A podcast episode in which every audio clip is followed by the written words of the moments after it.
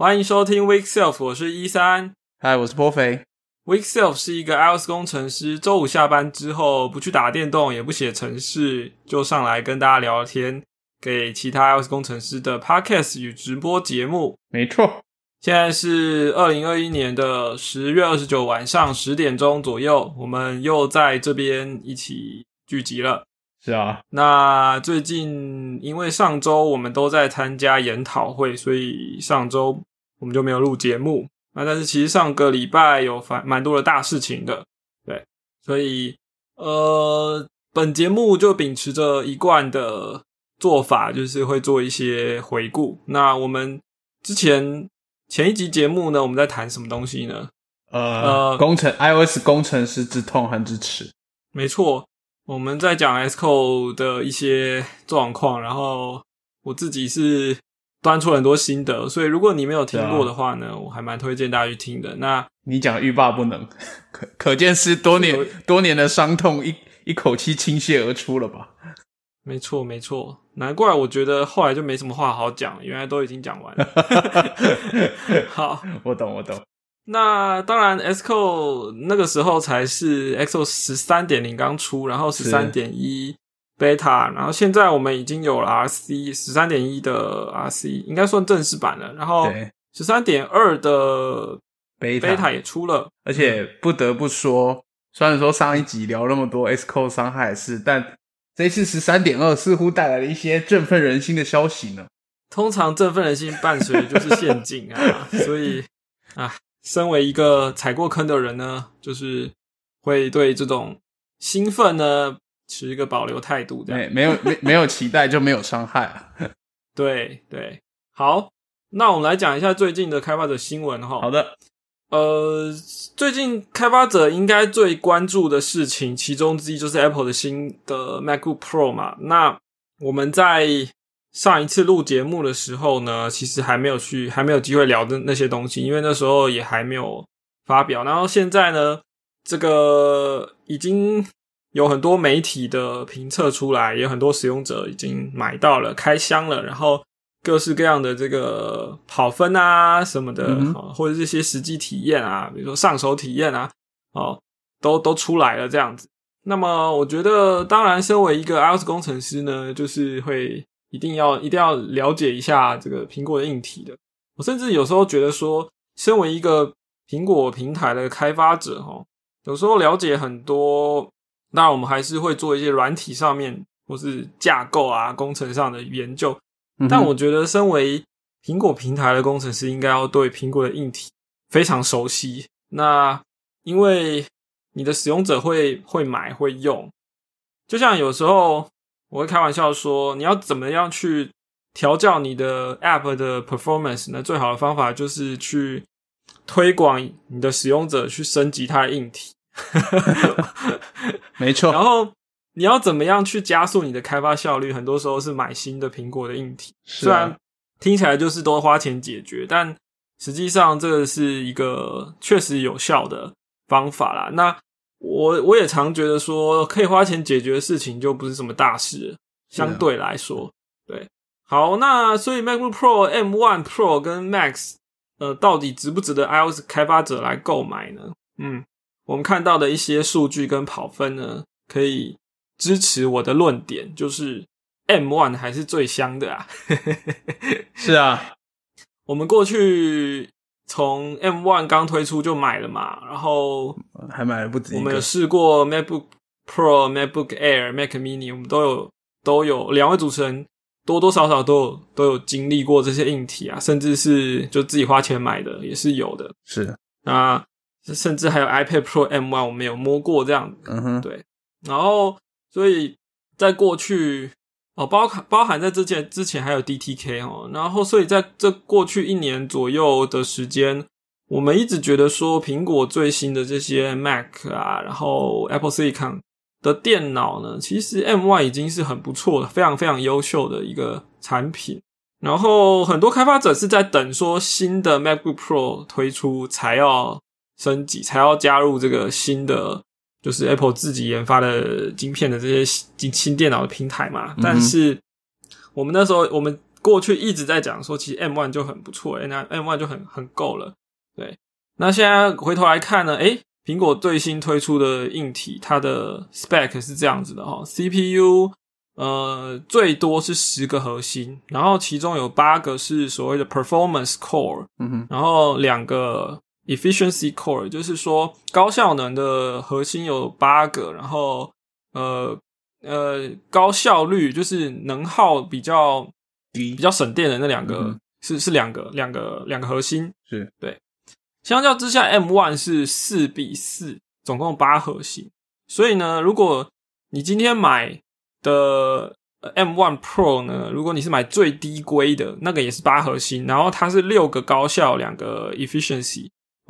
然后我都觉得说那一个处理器当然比 M one 还要好，可是就是好像很很少啦。那如果是十核心呢？十核心是多了四个，多了四个高效能 performance core，嗯然后少了两个 efficiency cores。但是这样子的差异大不大呢？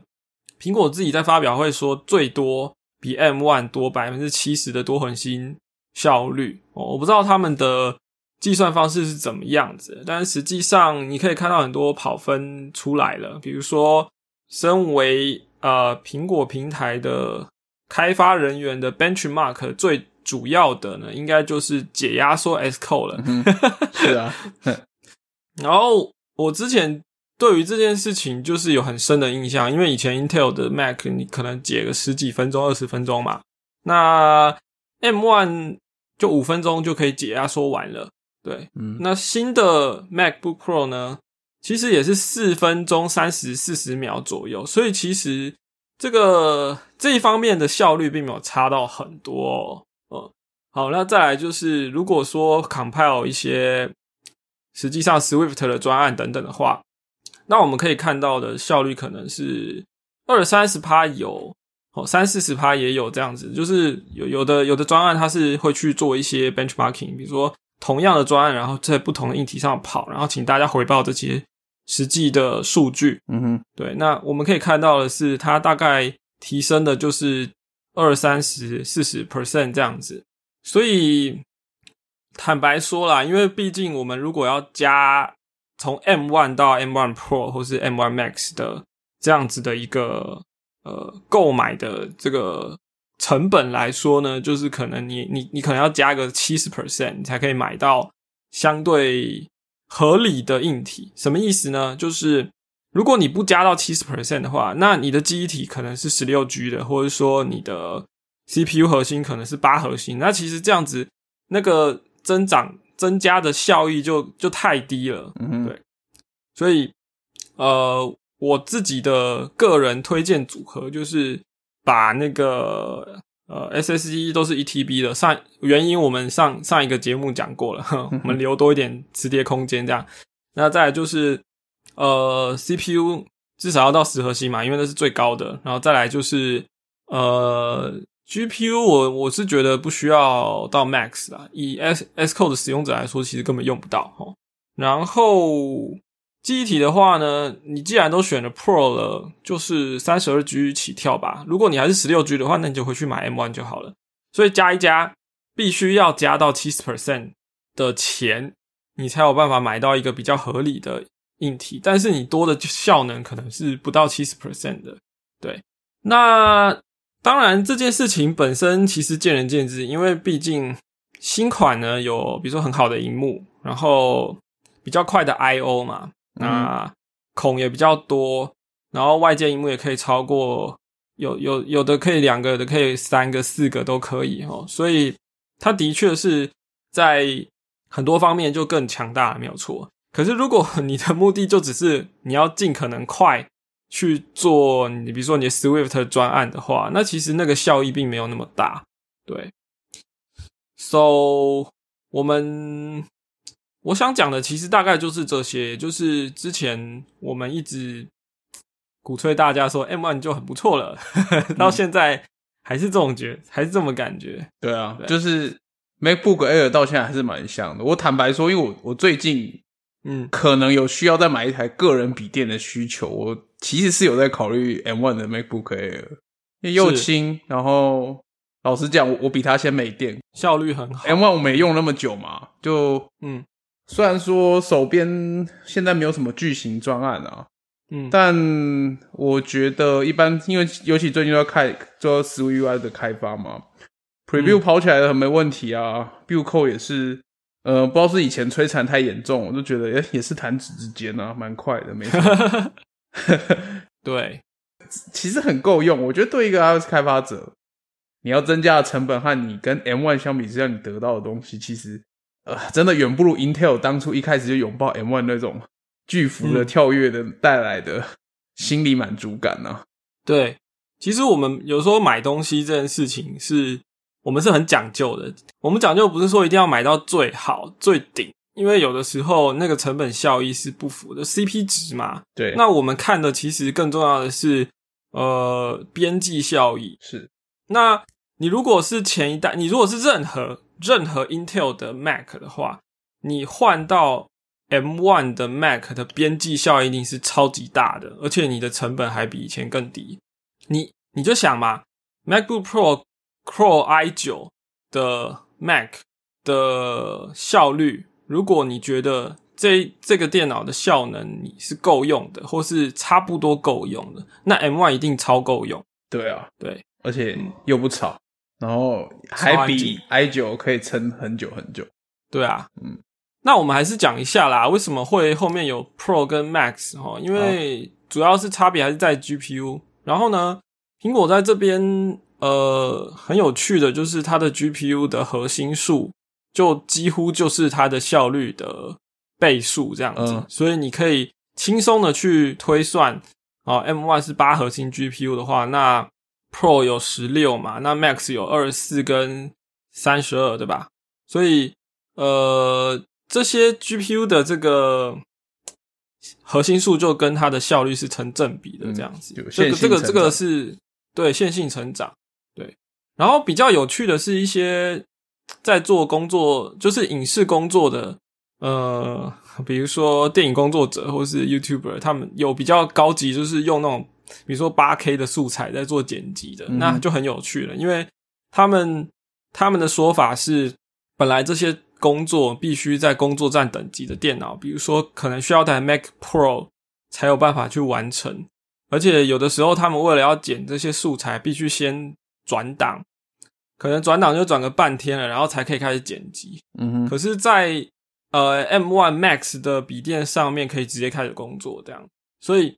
对他们来说就是买爆，因为以前所有的工作都要等，然后呢，现在呢，光是省下时间，马上就把钱赚回来了，所以就是买爆这样。是啊，对他们来说，工作站等级的电脑只要那个价钱，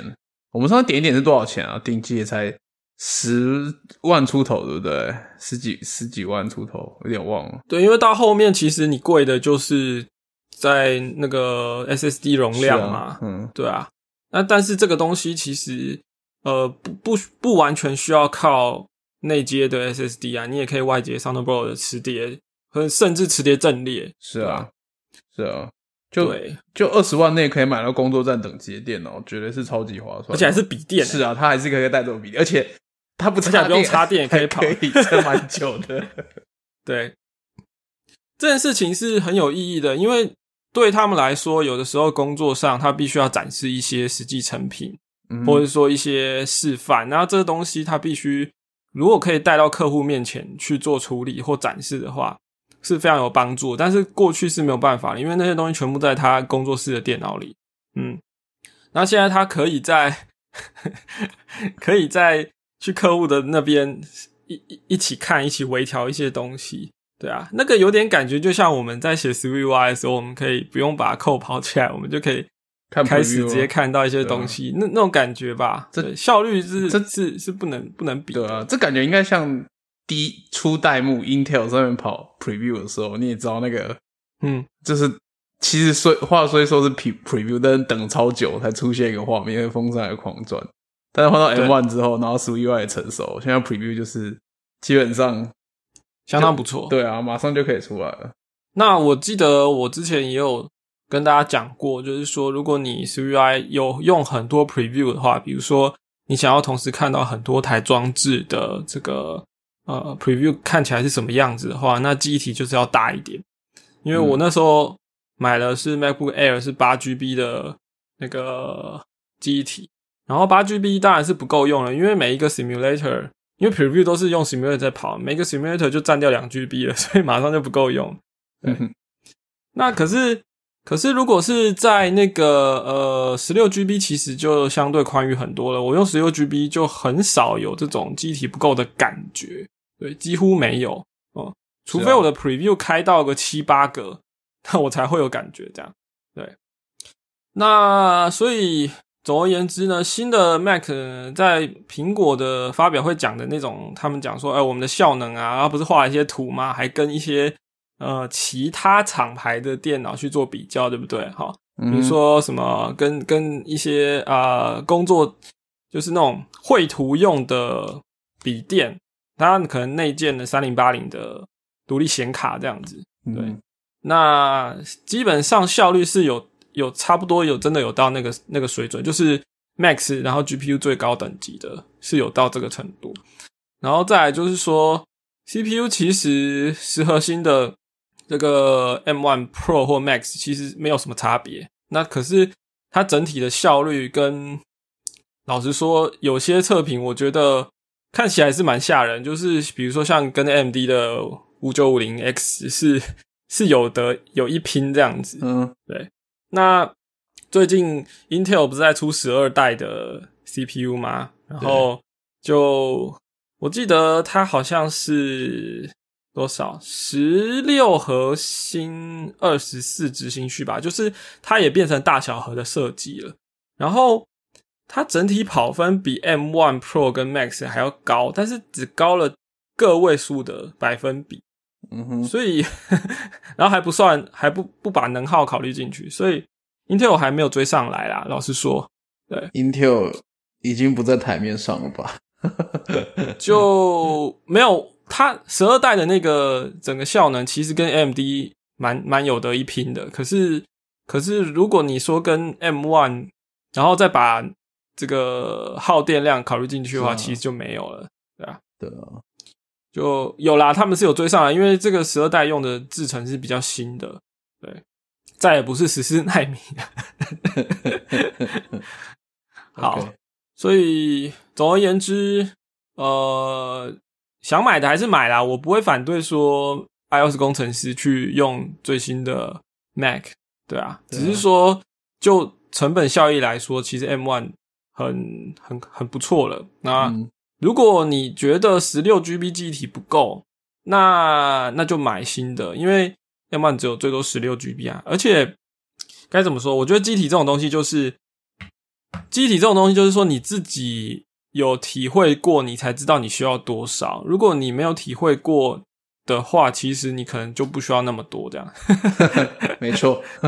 对啊。那我是体会过八 GB 一定不够，至少在 CUI 里面是不够的，所以我用的十六 GB。但十六 GB 我还没有体会到不够的感觉。对，我也是觉得十六 GB 是的确是一个蛮不错的区间，对 iOS 工程师来说的话，嗯。那当然，我个人觉得 M1 呃新的笔电还有一个，我其实蛮有兴趣知道，想要知道，但是我觉得我也不知道它效益会怎么样。就是它有很大的机体的频宽，嗯哼，然后它的 I/O 也很快，这样子，所以这些东西相较于 M One 是很明显多很多的。因为你你去看他们的那个 晶片的图嘛，就是把 SOC 旁边摆满了这个机体跟 SSD，然后你就觉得好像。通道非常的多，这样子就是大家都在超高速公路上。对，而且很有趣的一件事情是，呃，M one 的 GPU 跟 CPU 是共用记忆体的嘛？对。然后这个记忆体有最多可以六十四 GB 嘛？对不对？对。这个这个大小在 GPU 的就电脑用的 GPU 里面基本上是非常非常少见的。你就算是呃独立显卡，可能也就。比较厉害的就十六 GB 吧，已经算很很多了。是啊，对。那但是在一台笔电上，它呃，而且它是跟 CPU 共享，也就是说它资料不需要 copy，所以这个这个效率、这个效益到底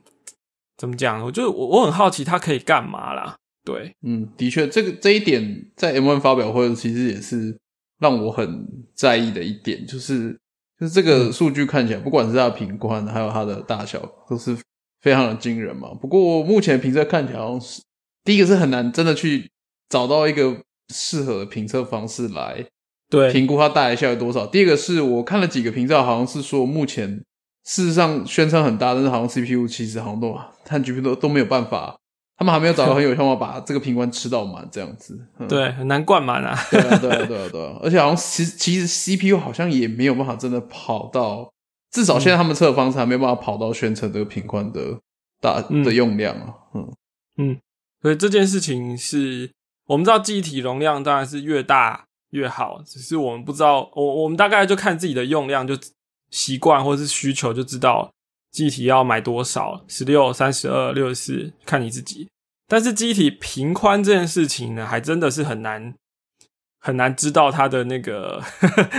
它的效益在哪。对啊，好，关于新的电脑，我觉得我们聊到这里差不多了，也也也讲很久嘞。对啊，我们的不要说讲很久，我觉得 M1 我们也也劝吧一年有了吧，超过一年了吧，对不对？它差不多啦，对吧、啊？就从如果 DDK 算起来的话，就超过一应该有超过一年。嗯好哦，那先来讲一下其他跟开发者有关的一些新闻跟消息哦。好的，呃，苹果最近宣布了有一个叫做 Tech Talks 二零二一，它有点像是 WDC 的 Lab，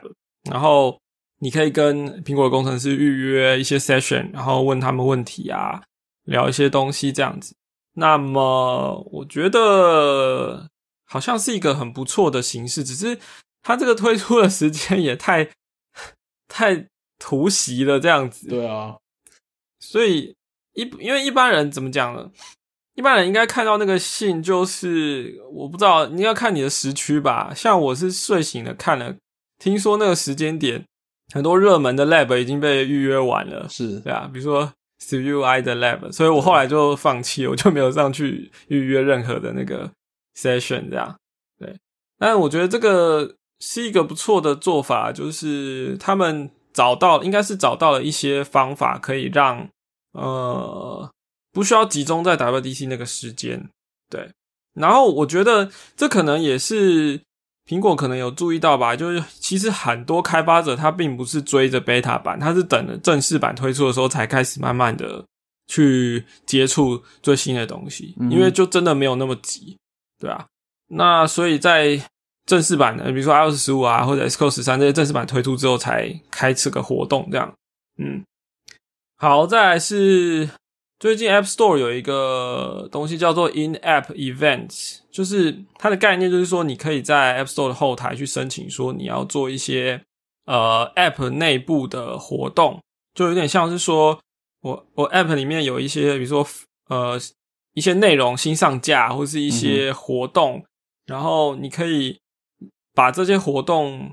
包装一下，然后让它呈现在 App Store 的上面。对，那这个东西，诶、诶，除了除了我刚刚讲的这几个，还有像像一些游戏，比如说比赛这样。嗯哼，对然后这个这个是蛮新的，这样对，好，marketing 人员必须必须知道的事。是。再来是 App Store Review Guideline 有更新，就是有删除了一些条目，这样子。就是我们知道之前 苹果在打官司嘛，然后对于这个抽成啊，或是 App Store 的这一些呃 IIP 的政策啊，都有被挑战，所以他们最近有更新 Guideline 这样子。对，那但是其实我觉得啊，这种事情我们都还是会观望。比如说有一些开发者他真的把把 App 的一些东西改掉了，然后呢，他去送审，然后也也通过了，哦，才 我们才有比较有信心说我们去改这样子，不然太早去调整都都是一个伤害这样。对啊，对好，那呃，再来一件大事，就这两天，因为随着 Xcode 十三点二 beta 的推出，它里面有一个很重要的讯息，就是 Swift Concurrency 这个本来是在五点五，而且需要 iOS 十五以上的呃作为系统才支援的功能，现在可以回头去支援 iOS 十三了。换言之，你在 Xcode 十三点二以上的版本去 build 你的 app，那在你的专案里面呢，你就可以使用 Swift Concurrency 的新功能哦，这些语法啦，这些功能，而且他们是可以在 iOS 十三以上的作业系统去跑的。嗯，但是它并不是完全向下相容，为什么呢？因为苹果在做这个呃 Concurrency 的 API 的时候，应该说他们在做这个功能的时候，他们也有去帮 iOS 十五做一些。呃，就是 async 版本的 function 哈，以前是用这些 closure 嘛，或者是 Objective C 的 completion block。那在呃 iOS 十五有一些 API 呢，它就推出了这个 async 的版本，像是 URL session 的那个 data task 这种，呃，本来是 closure base 的，它就有推出呃 async 版本的 function。那所以你如果是支援 iOS 十三的话，其实你是享受不到这个好处的。嗯哼。但是你可以自己写啊，对，我们都可以再包一层的，其实也没有太难。是啊，好，然后还有今天有一个 blog 叫做 distribute distributed actors 哦，那这个东西也是跟 Swift Concurrency 有关的，这样子。对对，新的一个 open source 的，算是在很早期阶段的一个嗯 framework 吧。嗯嗯，所以。可以说，最近苹果的开发者还蛮多事情可以做的。对啊，对，蛮多事可以忙的。Concurrency 就有的忙了。所以，我们今天就来聊一聊 Swift Concurrency 好了。好的，对，也是那该是时候聊一聊了。就是感觉，哎，好像我们拖了很久都没有去碰这个题目。对啊，就是各各已经现在各个东西都已经几乎是说可以说是水到渠成了。对，那。在在 p r o f i 要讲之前，我讲个笑话，就是呃，因为这个功能叫做 concurrency，但是其实它它底下有很多不同的子子项目嘛，嗯哼，其中一个就是 async await 的语法，然后呢，我就一直觉得说，因为我这我这个人很喜欢双关语的梗，所以我就我就一直觉得，我就一直想想想要造一个讲一个说什么，我都在。都都在 await 这样子，就是我都在等说这个整套机制可以真的可以拿来实际使用的时候，我才来学，因为我到现在都还没有认真去学它这样对。然后那个 Swift 的核心的成员就有一个叫 Joe 嘛，狗头 Joe，他就还真的写了个笑话，就是说你如果都在呃，就是你都 async 的在 await 这个。呃，Swift Concurrency ready 的话，那你现在已经等到了这样子，resume 了。对，他说 suspension 结束。对对对，他说 if you were as 呃，if you were asyncing about using Swift concurrently 呃 concurrency but concerned about back deployment, your await may be over soon in Xcode thirteen point two。对，的确是。其实我。 我我不确定我是不是有讲过类似的双冠语的梗啊，但是反正就没有这么好笑就是了，对啊，狗头鹫，对啊，他这边泼蛮多梗图。他他为什么叫狗头鹫？因为他他的推特的头像就是狗狗，很可爱的狗。对，是啊，然后好像会换来换去这样，所以我们都叫他狗头鹫。是的。好，那我们接下来就把 Swift Concurrency 交给 perfect 给我们。讲讲聊聊好啊，但我我觉得我今天是其实是想要聊一下，就是整个 Swift Concurrency 的方向啦。我们就不聊细节，它语法怎么做。我相信现在这个 Xcode 十三点二这个消息一出之后，应该有不少各个教各种类型的教学文章来教你怎么写 Async Await 啊 Task 这些的。没错，呃，但我们大家可以，虽虽然我们之前好像很久以前曾经讲。应该有记得有一集也是在讲 Swift Concurrency 大概的方针什么的，但现在既然事情都已经算是第一阶段完成了啊，我觉得可以，可以，我们可以再稍微回顾一下，就是在去年十月的时候，就是 Ben Cohen 他算是 Sweet 的 Release，尤尤其他本人是 Sweet 五点五的 Release Manager，他算是整个 Sweet team 里面的一个 Leader 的角色之一这样子，然后他那时候就写了一篇。呃，concurrency 的 roadmap，呃，concurrency roadmap 其实经历过好几次的更迭啊，最早期可 roadmap 的 roadmap，对对对对对，这个 roadmap verse，最早最早 meta 哦，怎么用 meta 呢？描述描述的描宇宙这样，OK，最早期就是回归到 Chris Lettner 在很多年前就有写了一个 Sweet Concurrency，他认为的方向，但基本上中心思想，但那时候其实底定的差不多，只是很多细节就是。实际的实践啊，在经过各种打磨，然后变成现在的样貌。但最靠近的 Rome 其实可以看那一篇，因为我觉得它跟现况是最相符的。首先，就 Concurrency 第一个讲到，大家一定看起来大家最容易注意到就是 Async 为这个带来的语法上的改变嘛。那但这其实只是呃，就像医生刚刚讲，只是其中一环。然后更多还有就是 Actor Model 的引进。然后因为其实整个 concurrence 里面最艰难的一件事，就是 Chris Nair 也说过好多次，就是在跟这个 shared mutable state 做抗战。就是整个 three concurrency 搞了这么久了，最终都是在对抗这个问题。然后他们的提出的方式是 actor model 这样。那 actor model 基本上 actor model 可以想象说它是呃 actor model 一定是 reference type。因为所谓的 share mutable state，从 Sweep 的观点来看，只有两种可能性，一个是 global variable，然后另外一个是 reference type 嘛，就是 class 的 instance。你只要拿 instance 的话，基本上那些要是变数的话，你还是 var 的话，你都可以 access 它嘛。嗯，所以但这些都会造成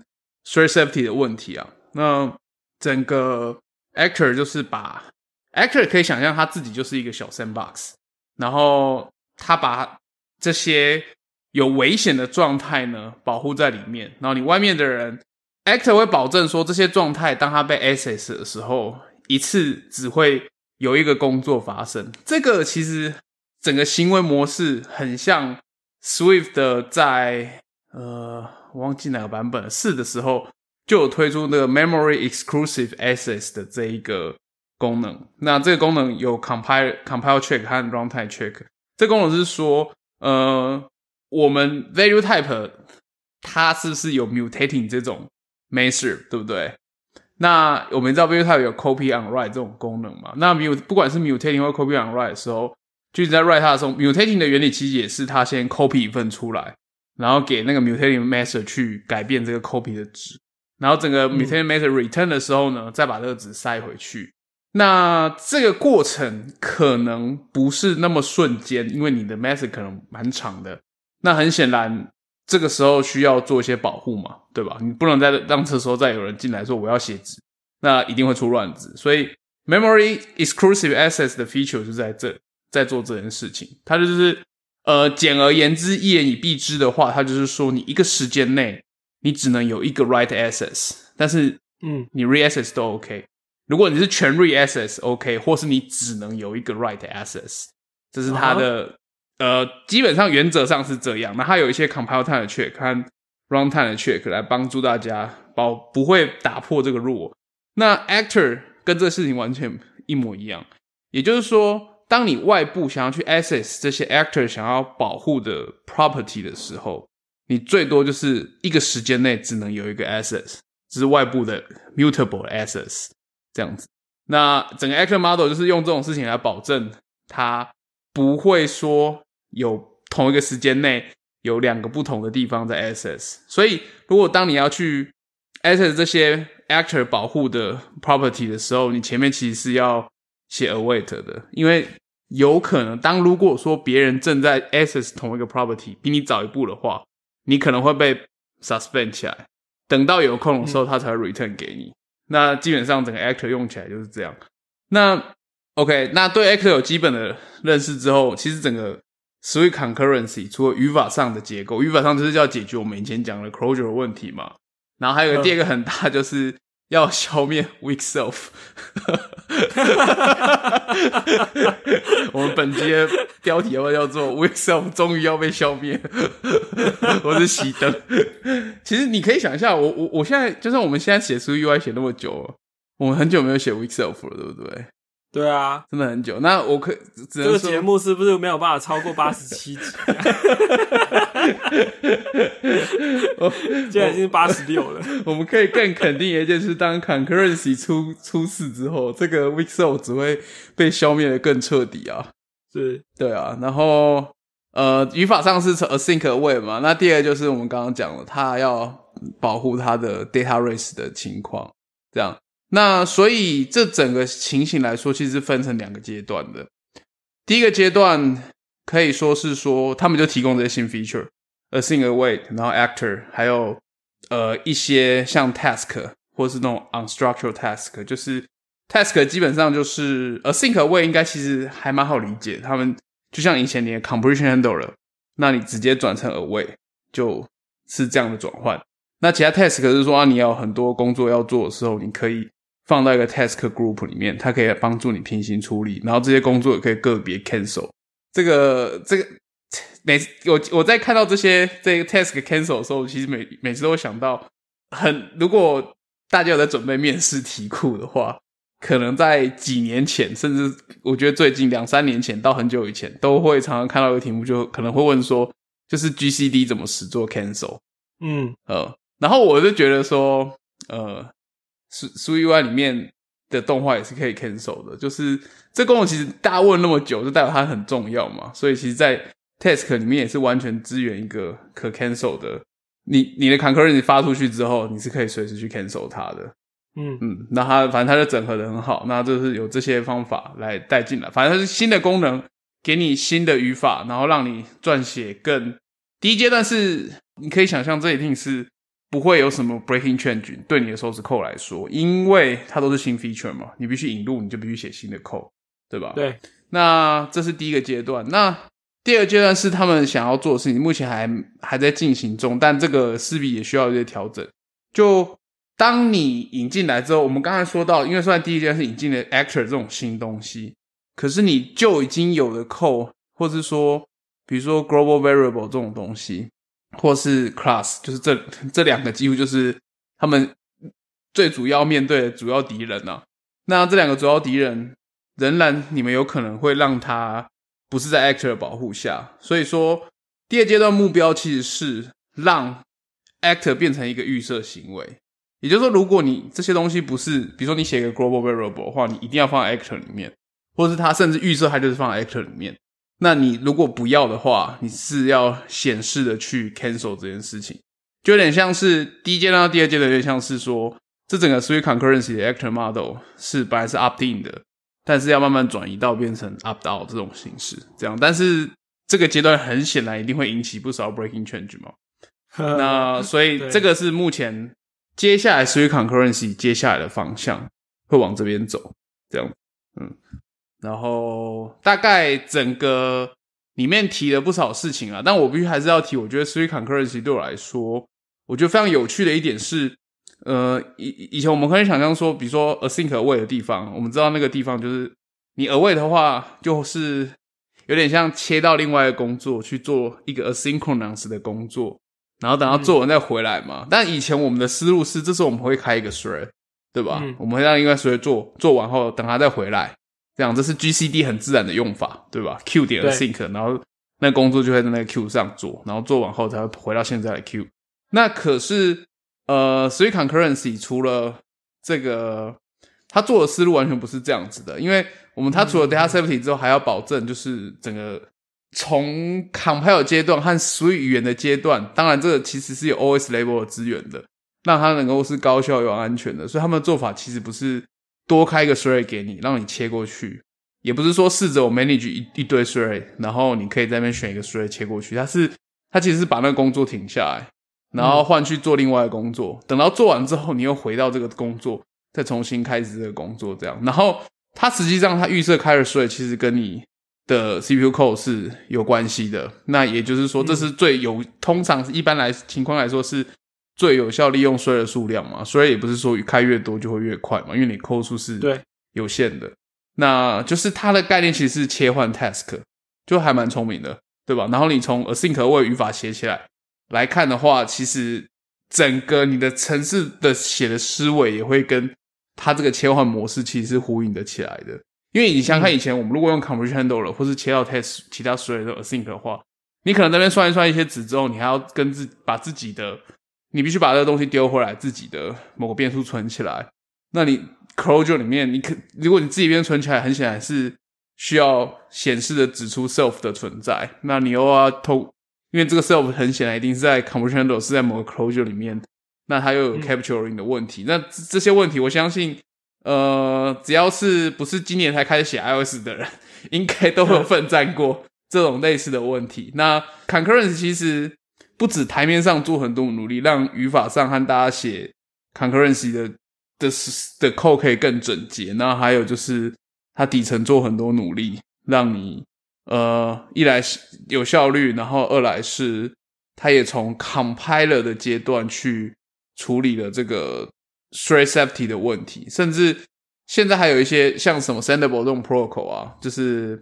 呃，这个应该也是因为它，我猜应该是要开始想要把这种往外推展，然后跟其他东西借接。像 Sendable 的 protocol 其实是只是一个 intercator 的 protocol，它就是你在 confirm 的 protocol 等于是告诉 compiler 说，哦，这个东西是随 safe 的，你可以在不同的 不同的。那个不同 concurrency 之间你是可以互相传递它的这样子。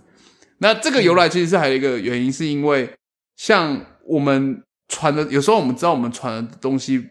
对 Swift 来说，closure 啊，anonymous function 这种东西是可以被传递的，可以像物件一样被传递的。可是很显然，它不可能是一个 actor 里面的东西嘛，对吧？然后，但如果你要告诉呃，compiler 说这个东西怎么样？我们要传它，因为 compiler 会对你做一些检查，会检查说，哎，这东西到底能不能在不同的 task 之间被传递？那你就是要用 sendable。除了 protocol 之外，它还有一个 annotation 可以 mark 它，你就可以透过这个方式让它可以被传传递。这样，呃，整体看下来，其实我觉得啦，就是我一直觉得 Swift 的 compiler 好像真的做了不少事情哦。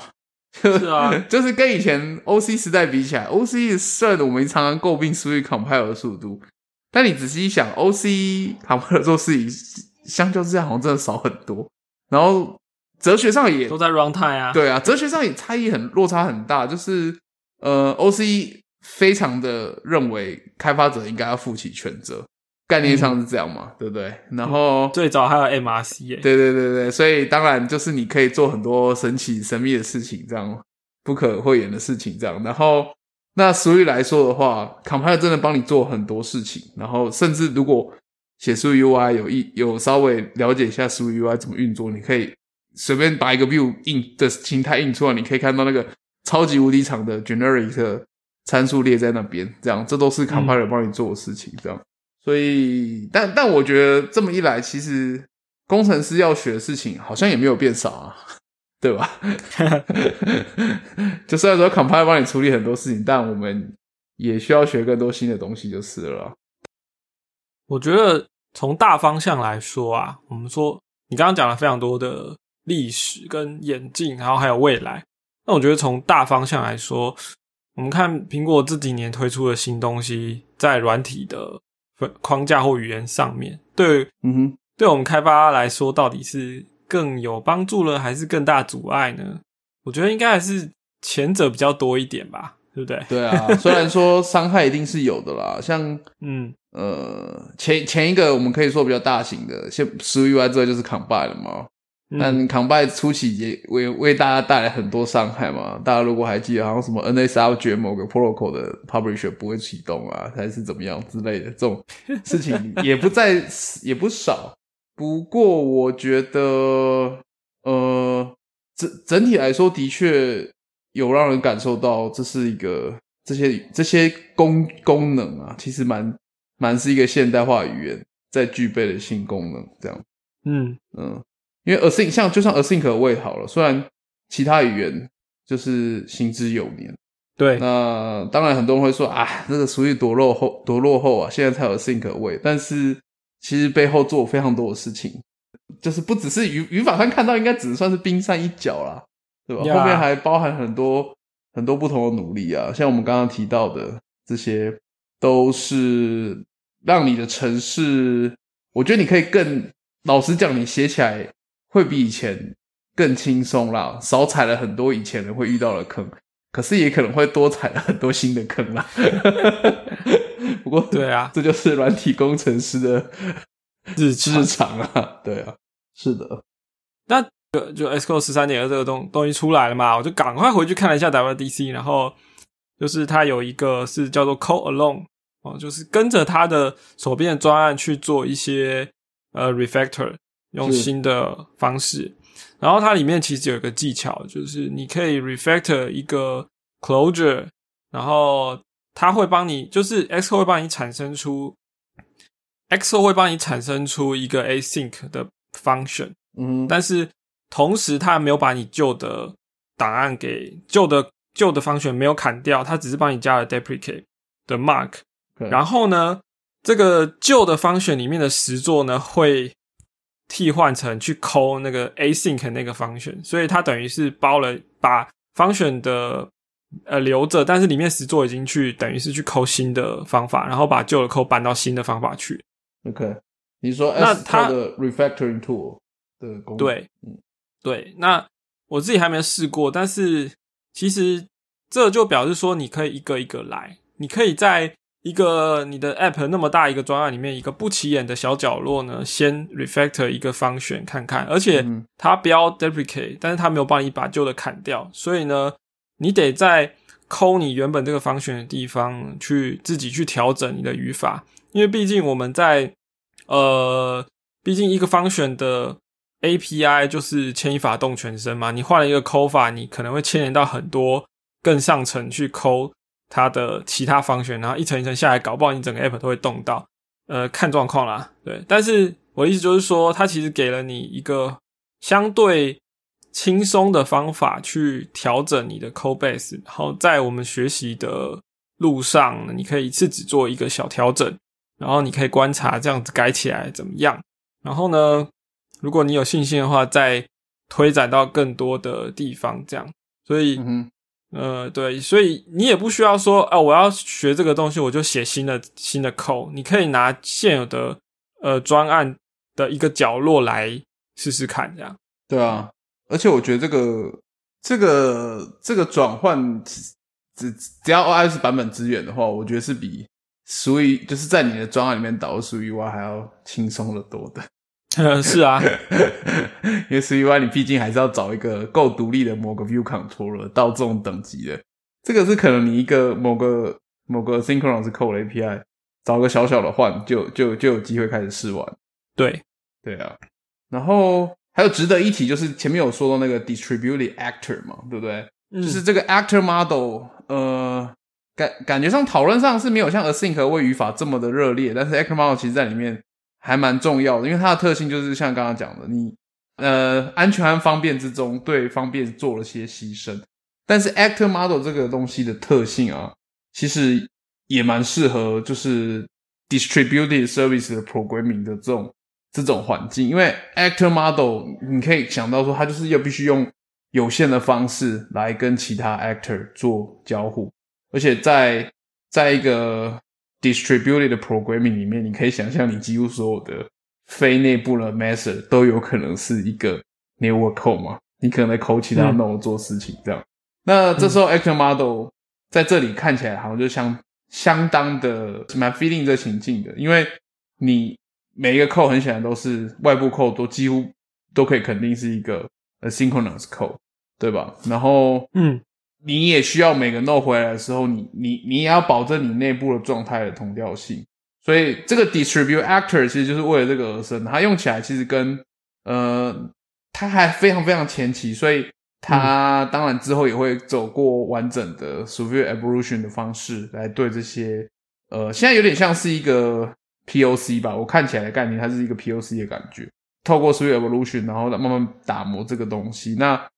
Distributed programming 来说的话，那 Actor 特好好特性就是，第一个是你面对的 code 几乎都是 asynchronous code，然后第二个是你又可以保证内部的状态不会有 data race 的问这样。那但是它实际上还是不太一样的，就是你可以想象一个 Actor 可能是某一个小 service，所以它 Actor 其实会有一个目前是跟 s w e e t Actor 前面还会多一个 Distributed Actor 不一样的标签名来做区分，这样子。因为毕竟我们现在讲在 Actor 是呃 iOS 或是这些作业系统，它会为这个 Node 里面做一个自己独立的 Q，然后让它的状态只会在这 Q 上被依序的执行，以保证同一个时间只有一个东西弄它嘛。那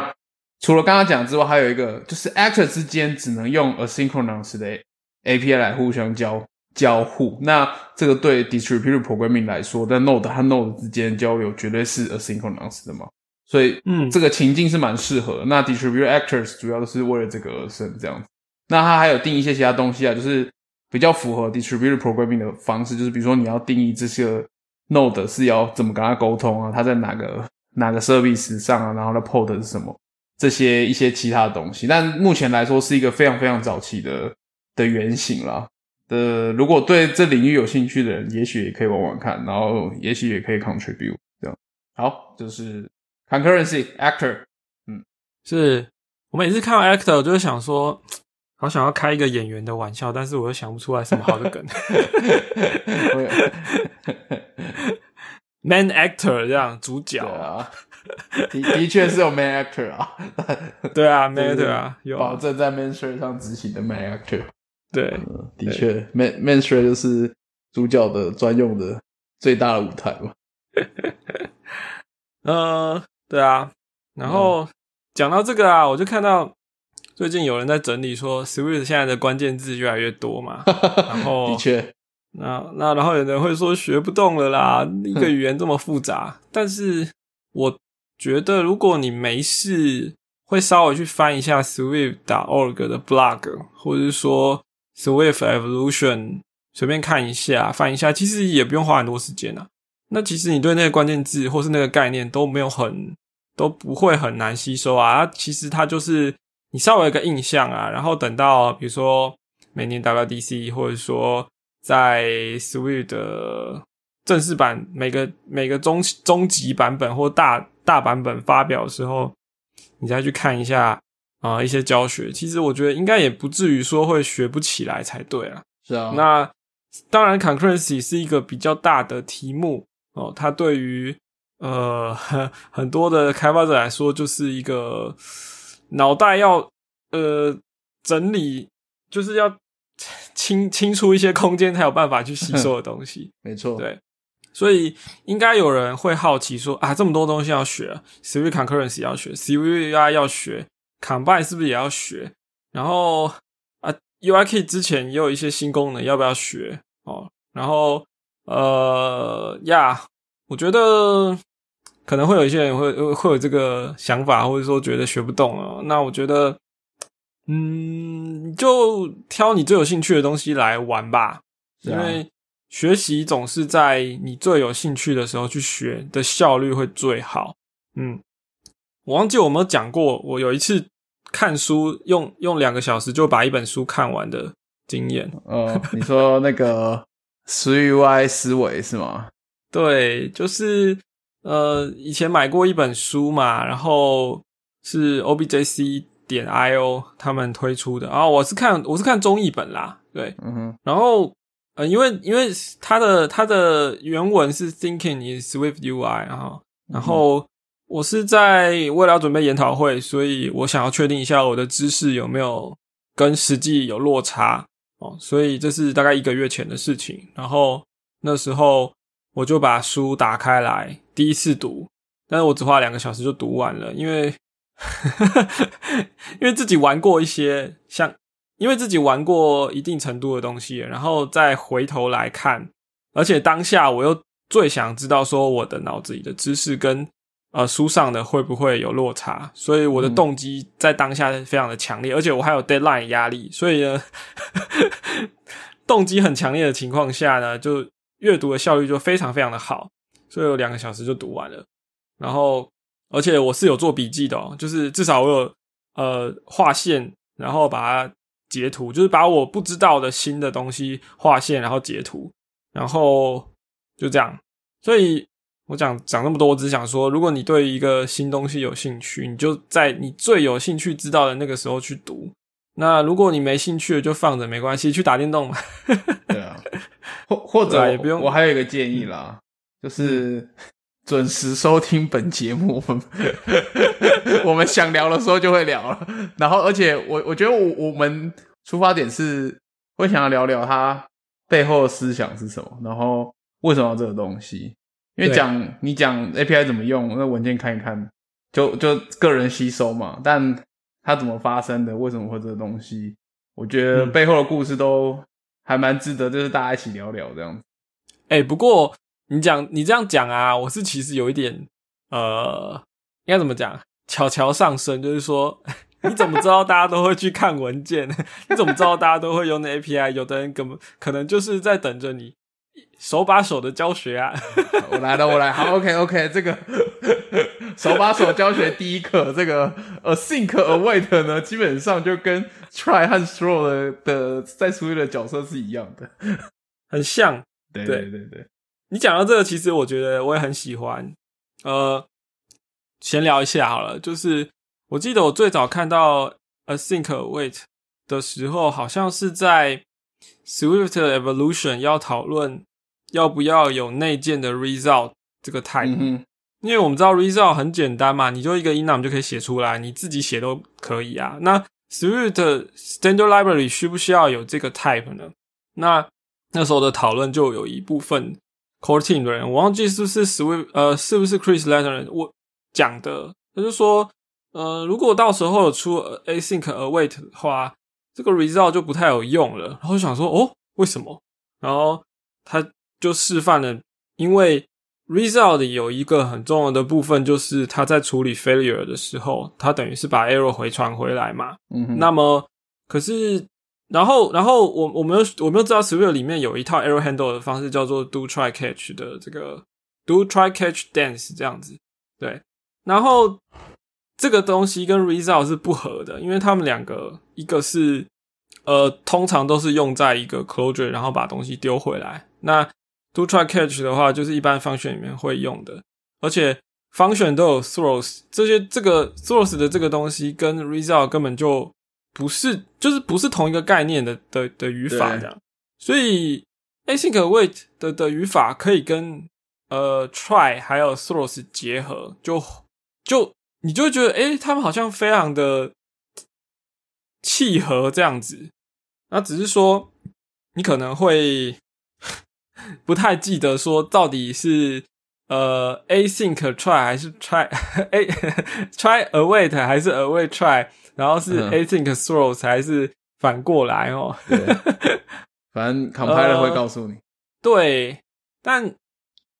呃，我也不知道我怎么记得，反正就是 function 就是 async throws，然后呢，呼叫的话就是倒过来是 try await，await，嗯，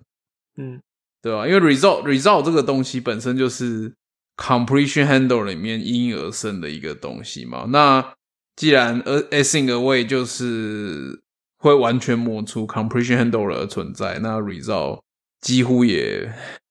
存在机会就变很小了。对，所以所以说我们从十五点五之后呢，我们要跟 week sale 说说再见了，是啊我，们也要跟结果 跟 result 说再见了，是啊，嗯，对，好，该劝败了吧？好啊，来劝败啊，呃，你有想要劝败的东西吗？我跟你一样啊，因为我们都买了。嗯真的吗是啊，？iPad Pro 吗？不是啊，也是啊。iPad Pro 会变成劝败吗？我来也不是反劝败，但是我我是有点想聊一下 iPad Pro，就是我是跟公司申请 iPad Pro，然后是有键盘的。那呃，我我不知道是不是因为 iPad Pro 的关系，我好像这几天就开始常常觉得腰酸背痛的，哦，因为呃，我是它它就是有键盘了，所以放在桌上嘛，所以说嗯它的角度其实是比较低的，就是我我要头要往下看，我才可以看到这个呃荧幕这样。那我平常笔电 MacBook Pro 我是放在我的电视后面，我电视很大，然后呃笔电放在后面了，所以我我就是我的头是正正对着大荧幕，然后头是就是没有向下的。可是 iPad 因为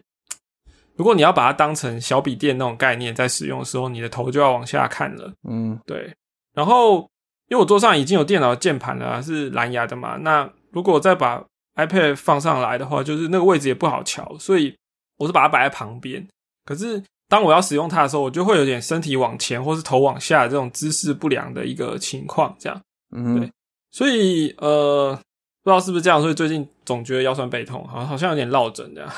对啊，哎，就就这就我觉得这就回到你现在叫你打开，就是把你 MacBook Pro 打开，用 MacBook Pro 屏幕来工作嗯。都，就是你当你外接键盘，你就你就想你现在已经有你的荧幕的设外接荧幕的设定和外接键盘和它那个 track 那个 Magic Trackpad，、嗯。然后对。但你突然去公司，你这些东西没有，你只能打开荧幕，笔电荧幕，然后用笔电键盘、笔电 trackpad，对。那那种限制感再强上几倍，就是回到你用 iPad 来打字和那个工工感觉的。对，像我们都会想一想说，那我我我的笔垫高度总觉得不太对啊，因为至少对于你的视线来说是有点低的，所以想要把它垫高。可是如果你又没有外接键盘的话，你就只能将就这样子。到底是要手放高一点，还是头要摆低一点？这样子很很难受。这样 对。啊，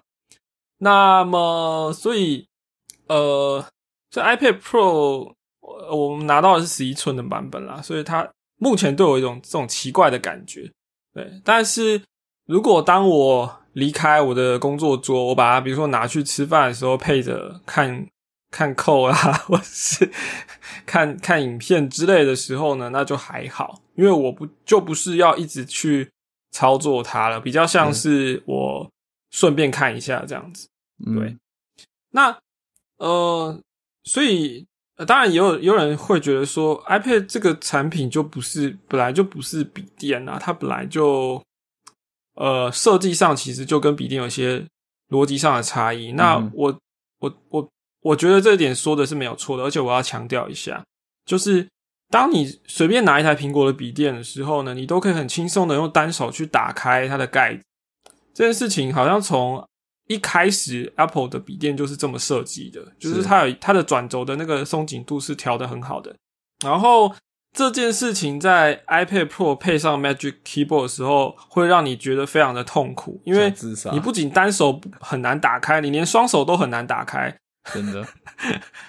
然后，那当然我，我很佩服它那个转轴的支撑啦，就是它可以撑到夹角大概三四十度都不会盖起来，就是说它支撑性非常好。然后你想 iPad Pro 这么重，但是它其实是蛮稳的，对。但是其实代价就是说，它跟笔电的那个机械结构完全不同，嗯哼，所以其实我们是呃用一个很将就的方式，再让它就是如果你要搭配 Magic Keyboard 的话，其实我们是用一个很将就的方式，再把它当成一台小笔电在用的。对，对，所以我觉得这是呃，即便最近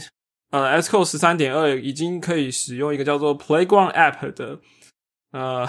新的 App Target，然后你可以之后苹果正式推出那个 Swift Playground 四点零的时候，你就可以在 iPad 上去开发 App，甚至可以上架，然后你也可以体验那种在 iPad 上被 App Store 审查人员拒绝的那个真实体验。就是 iPad 开发，iPad 上架，然后对。Apple Store 的审查人员还用 iPad 测试你的 App，然后再用 iPad reject 你的 iPad App 开发的 App。对，没错，对完整的生态系这样。没错，iPad 宇宙。对，可是即便是这样子，我还会觉还是会觉得说，十一寸这个这个体积太小了，然后包含它键盘有些键也其实是很将就的是的的的的状况啦。对，嗯，那呃，可是我我我得说啦，就就本来它这个产品设计就不是就不是笔电，所以这也没有什么好抱怨的。我本来也不就也不是要拿它来做软体开发这样。不过从这边，我觉得苹果真的应该要在新的 MacBook Pro 上面再增加一点 iPad 的元素。当然，我们知道很多东西他们两边都有互抄啦，嗯就是你说 MacBook Pro，呃，M1 刚出来的时候，一个令人很喜欢的体验就是，荧幕一打开就马上 Instant On 了，就好像你在解锁手机一样嘛。对，那呃，还有很多小地方啊，比如说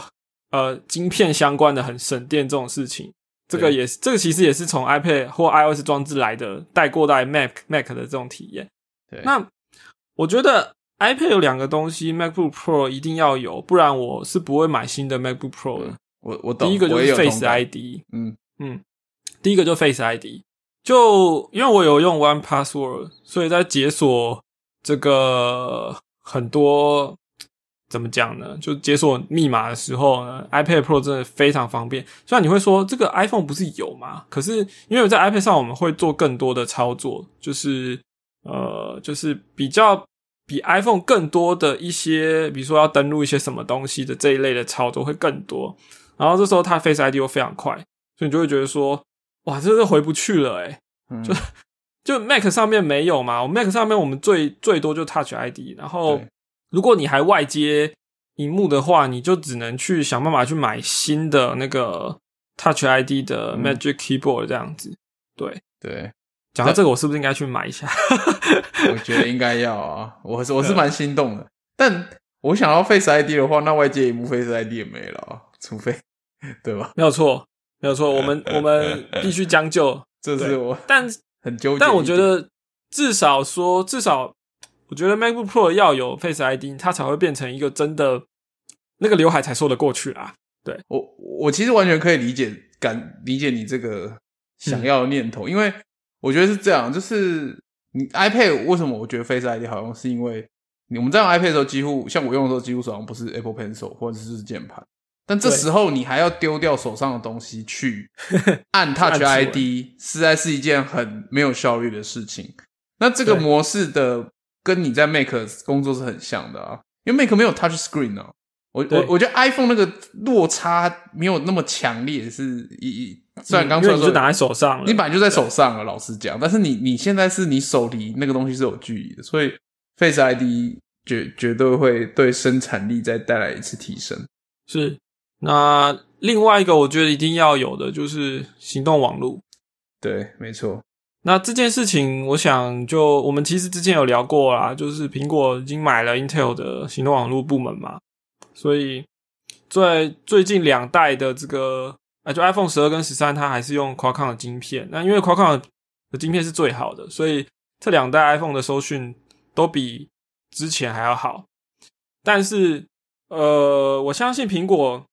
下一步就是把它的 M two 或 M three 的 SOC 里面要内建通讯晶片。嗯，对，那这个我觉得才是完全体这样子，因为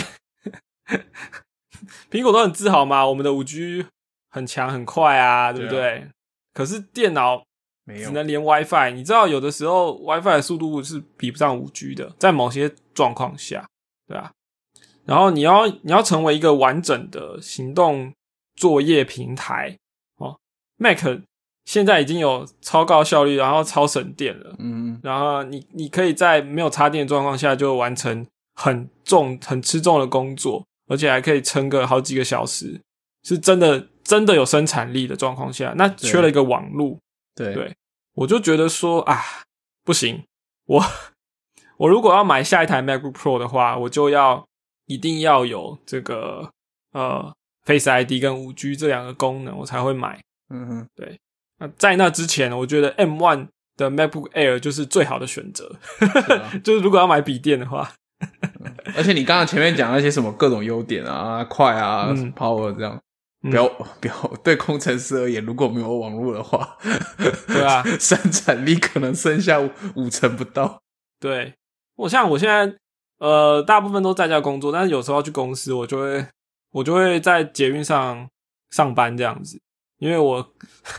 要坐快一个小时的车，那我就会变成说，我要打开电脑的时候，就是要先去连手机的网络。现在已经个人热点已经还蛮好连的了，以前我不知道，应该大家都有经验吧？就是个人热点我怎么常连不上，然后你就要再把手机掏出来再看一下，然后这边开开关关啊，WiFi 关掉啊，再打开蓝牙关掉再打开，然后什么的，才最终连上，然后那已经过去两站了，你就整个心情都已经被打乱这样子。是啊，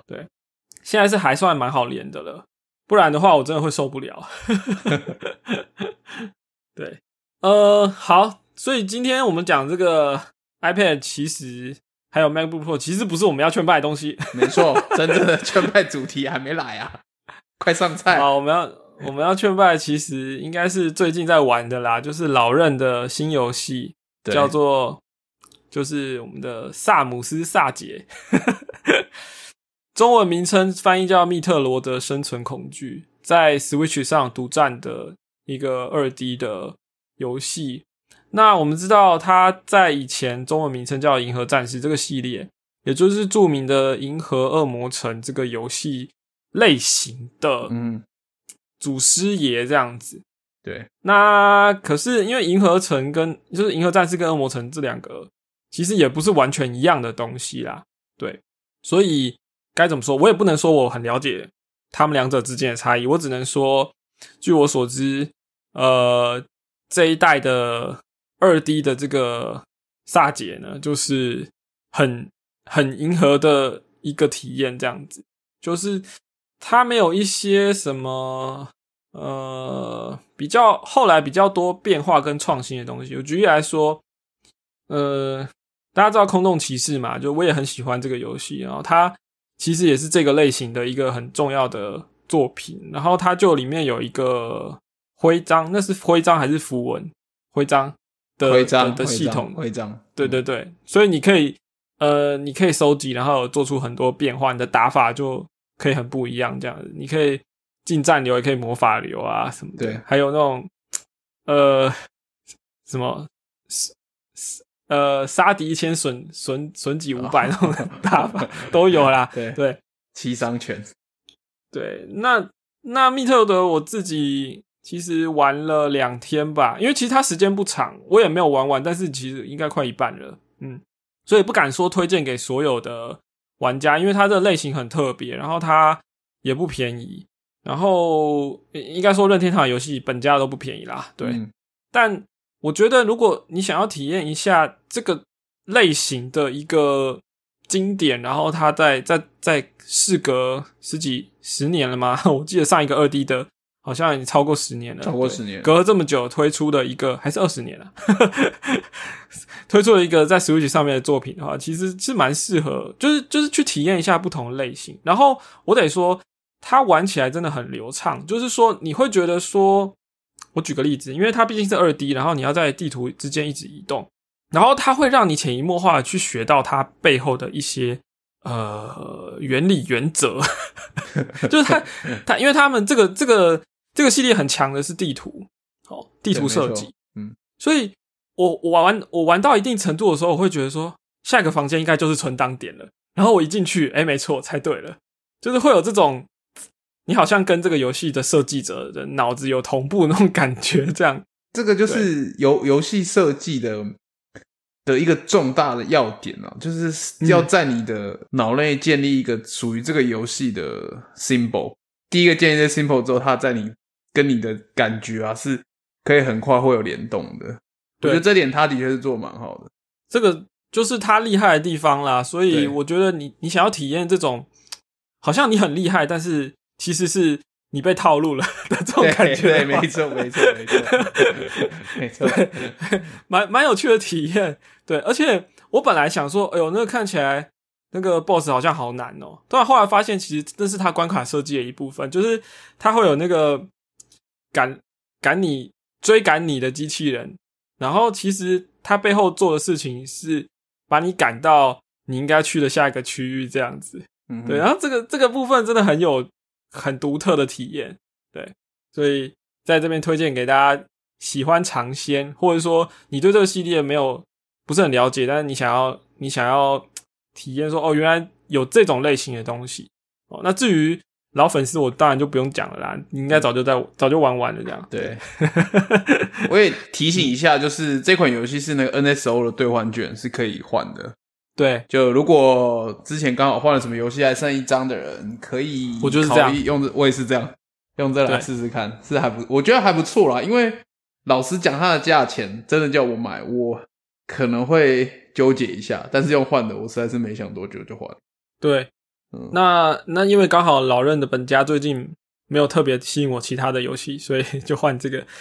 然后我得提醒，它真的是偏贵哦，因为它的游戏你要全破可能十个小时应该可以破。对，就相较于现代游戏的长度来说，它并不算长。那空洞骑士你可以玩三十个小时没有问题，对吧、对啊，相较之下，对，而且空洞骑士的价钱只有 只有它的三分之一吧，只有老人可以。对，但是我觉得有的时候我们追求的就是一个特别的体验啊，你别的地方也买不到了，也玩不到这样的东西，对啊。没错，嗯好推，荐给大家。推荐给有兴趣的朋友。嗯好，这个今天我们节目又不小心聊那么久了啊，快乐时间特别快，又到时候说拜拜。喜欢我们 Week Self 的朋友啊，且听且珍惜啊！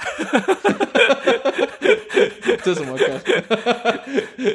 哦，没有，因为因为 concurrency 的关系 Self 这个语法就会渐渐的消灭了。对，所以我们要么就是会换一个形式，呃，不是啦，就是要么我们就是会改名吗？啊，没有啦。我的意思就是说，呃呃，喜欢我们的节目的朋友呢，就多多推广给更多人听，然后呢，也可以在呃 podcast 里帮我们留好评来支持我们，或者说也可以到我们官网上面，呃，就 weeksel 点 dev 上面有这个捐款连结。对，那呃，该怎么说呢？有的时候我其实剪辑这个节目也是自己会觉得有点辛苦，然后我也会觉得说，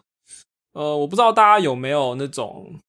觉得这个节目有帮助到你，或者说让你享受到一些娱娱呃娱乐的成分，或者是呃有吸收到一些知识。那至少你可以在我们推特上去回复我们一下，说，诶，我觉得这一集我听到什么很棒，或者说我我有推荐给我的朋友听啊，或什么的。对我知道很多听众都是老听众了，就是很忠实、很长期的，但我们有时候也会忘记说，呃，其实还很多人在在听这样子，所以有的时候会想说，诶、我们这个呃搞了那么久，终于推出一个专题或是一个重点的题目，到底大家有没有对大家有没有帮助？我们是不知道的。对，所以呢，请大家到 Week Self，请大家到 Week 底线 Self，这是我们推的账号，然后可以我们给我们一些回复。那你不一定要说什么我要挑战 Week Self，然后我要出题目，有时候就可以跟我们讲说，哎、我这一集听到什么，我觉得很棒，或者说，呃，我们每一集都会有那个 show notes 嘛，你可以把那个链接分享出去，或者说我们每一集上架的时候，我们都会发一个推特，你也可以去转推那个那个推文，然后你可以呃附带你的心得，或是你可以说先啊、未听先转，对没错之，类的，对啊，对啊。或者说，你觉得最近学了什么啊？有什么有趣的事情啊？或者嗯想要了解什么？就是也欢迎，就是就发个推特给我们，那我们也可以一起聊一聊。这样，嗯对啊，其实有点像是在做这个节目的时候，我们其实是在经营一个社群，那这个社群是属于大家的，就是是弱弱的我嘛，但是强大的社群嘛，对不对？那 就是我们讲的比较美化的说法是这样的。那其实只有其实只有主持人弱弱的啦，对，我在想说，如果到 Switch 七之后之类，或者大家看这个节目，假设还在的话，大家会看到说，哎、w i s o 是什么？Mixer 是什么东西？好了，对啊，呃就就今天就这样喽，谢谢大家。先跟大家说再见喽，拜拜拜谢谢，拜拜。